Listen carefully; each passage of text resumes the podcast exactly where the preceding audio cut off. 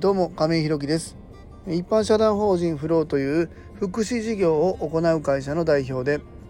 現在は障害のある方向けのグループホームブルーの三日面の運営をしております。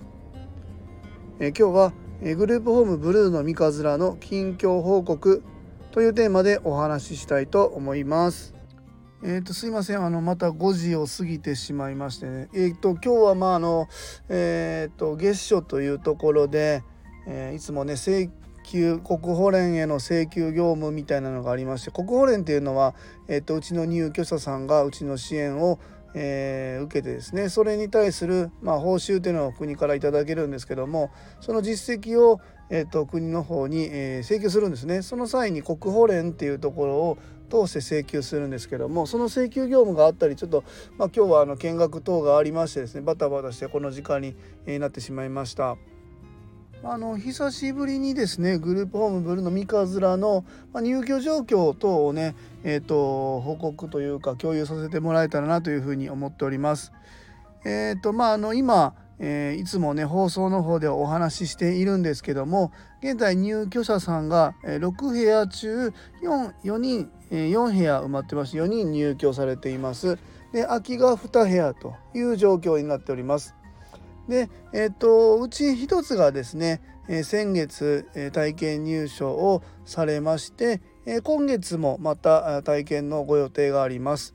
で、えーとその担当の方が今日もいらっしゃっててまあ、あの次ケア会議っていう、ね、その方が、まあ、今後うちでグループホームで入居されるにあたってどういうふうな支援をしていこうみたいな会議があるんですけども、まあ、あの体験を先月と今月の2回受けて、まあ、今入院されているんですけどもその辺の状況も踏まえた上で僕たちだけではなくて相談支援専門員さんだったり訪問看護の方だったり、ま、いろんな方が集まって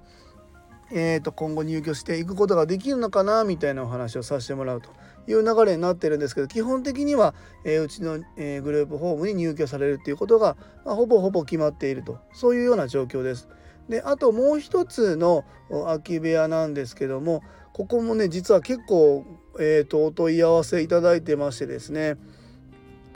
まあ、まず、えーと、先え今月かな、えー、お一人、えーと見学に来ていただいててで今日も見学に来ていただいてる。でえーと、前回来ていただいた方も、えー、今日来ていただいた方もですね、えー、もう体験入居の体験利用のご予定ももう日程決まっておりますので基本的にはまあどちらかの方がご入居されるのかなと思います。で、えー、早ければ10月からもう入居開始したいよっていうお声もいただいておりますのでまああの本当にねもうすぐすぐ直近で埋まってしまいそうだなというところです。でそれ以外にもこのお部屋に今お問い合わせが、え、いくつも来ているんですけどももうねあまりそんなにあの何ていう期待を持たせてしまっても申し訳ないのかなというふうに思いましたので、え、今日はね安田の方から今こういう状況ですっていうことを、えー、各事業所あのお問い合わせいただいた事業所様には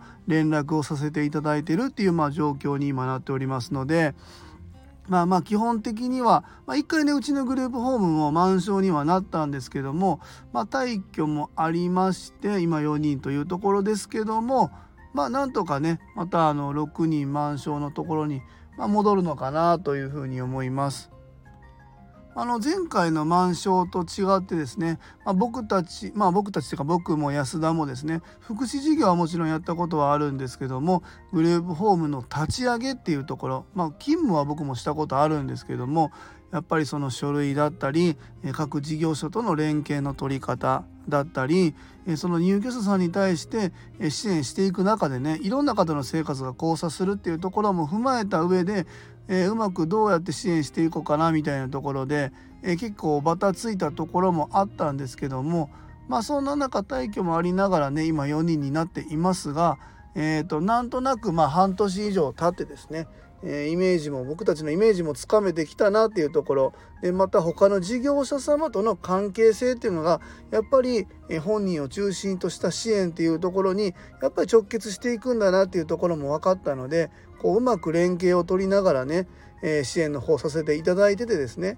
で、それがあうまく噛み合ってきたからこそ、えー、信頼を得て、えー、いろんなところからお声をかかってで満床という流れになっていってるのかなというふうに思います。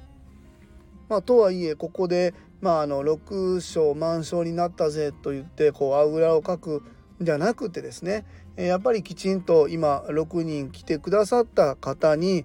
継続した支援またその方が自立に向けてできる支援っていうのを引き続き、えー、利用者さんを中心としてね僕たちだけではなくて各事業所の方その方が働きに行かれるんだったら就労支援だったり、まあ、相談支援専門員さん法官さん病院さん等々いろんなところときっちり連携をとってやっていくっていうのは、え、忘れずにねあぐらをかくことなくきっちりやることをやるっていうのはやっぱり大切だなっていうのは改めて今日安田とね話をしました。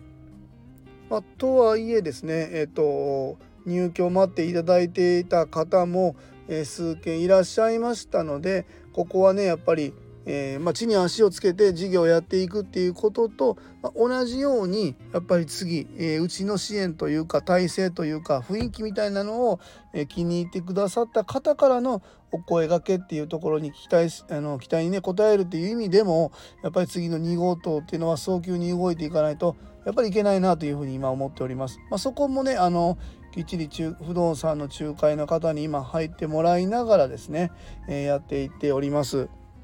でまた僕たち以外にもやっぱり福祉に対してね、え積極的に、え前向きに取り組んでらっしゃる事業所さんみたいなのもやっぱりどんどんどんどん知り合うこともできております。えっと、グループ同じグループホームの業態なので、まあ、一方ではもしかしたらライバルになるのかもわからないんですけどもね、えー、そういう方と情報を共有しながら和歌山市の、えー、グループホーム障害福祉っていうのをしっかりしっかりこう充実させていきたい下支えしていきたいまたこの支援に対してね厚みを持たせていきたいなというふうに思っております。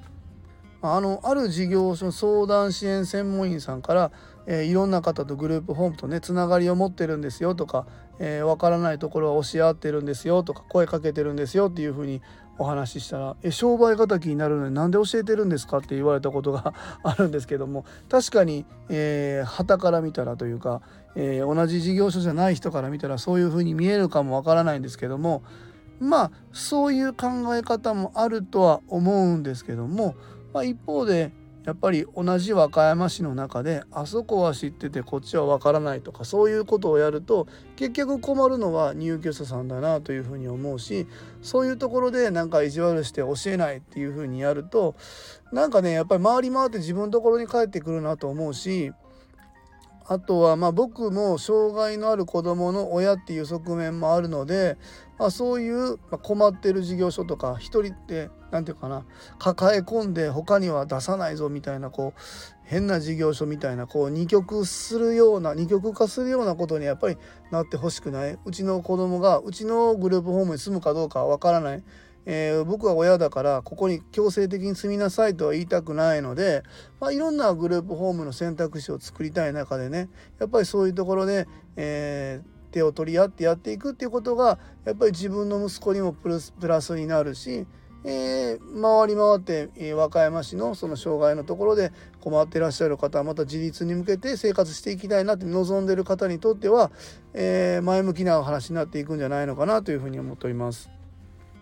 まあまあねここからどうなっていくかわからないですけどもまあ10月11月ぐらいには、まあ、一旦満床になるかなと思いますので、えー、しっかり支援の方は継続していきたいなと思いますしやっぱりあのずっと放送でも言ってますけどもね2号棟をね本当に、えー、早く進めていきたいなというふうに思っております。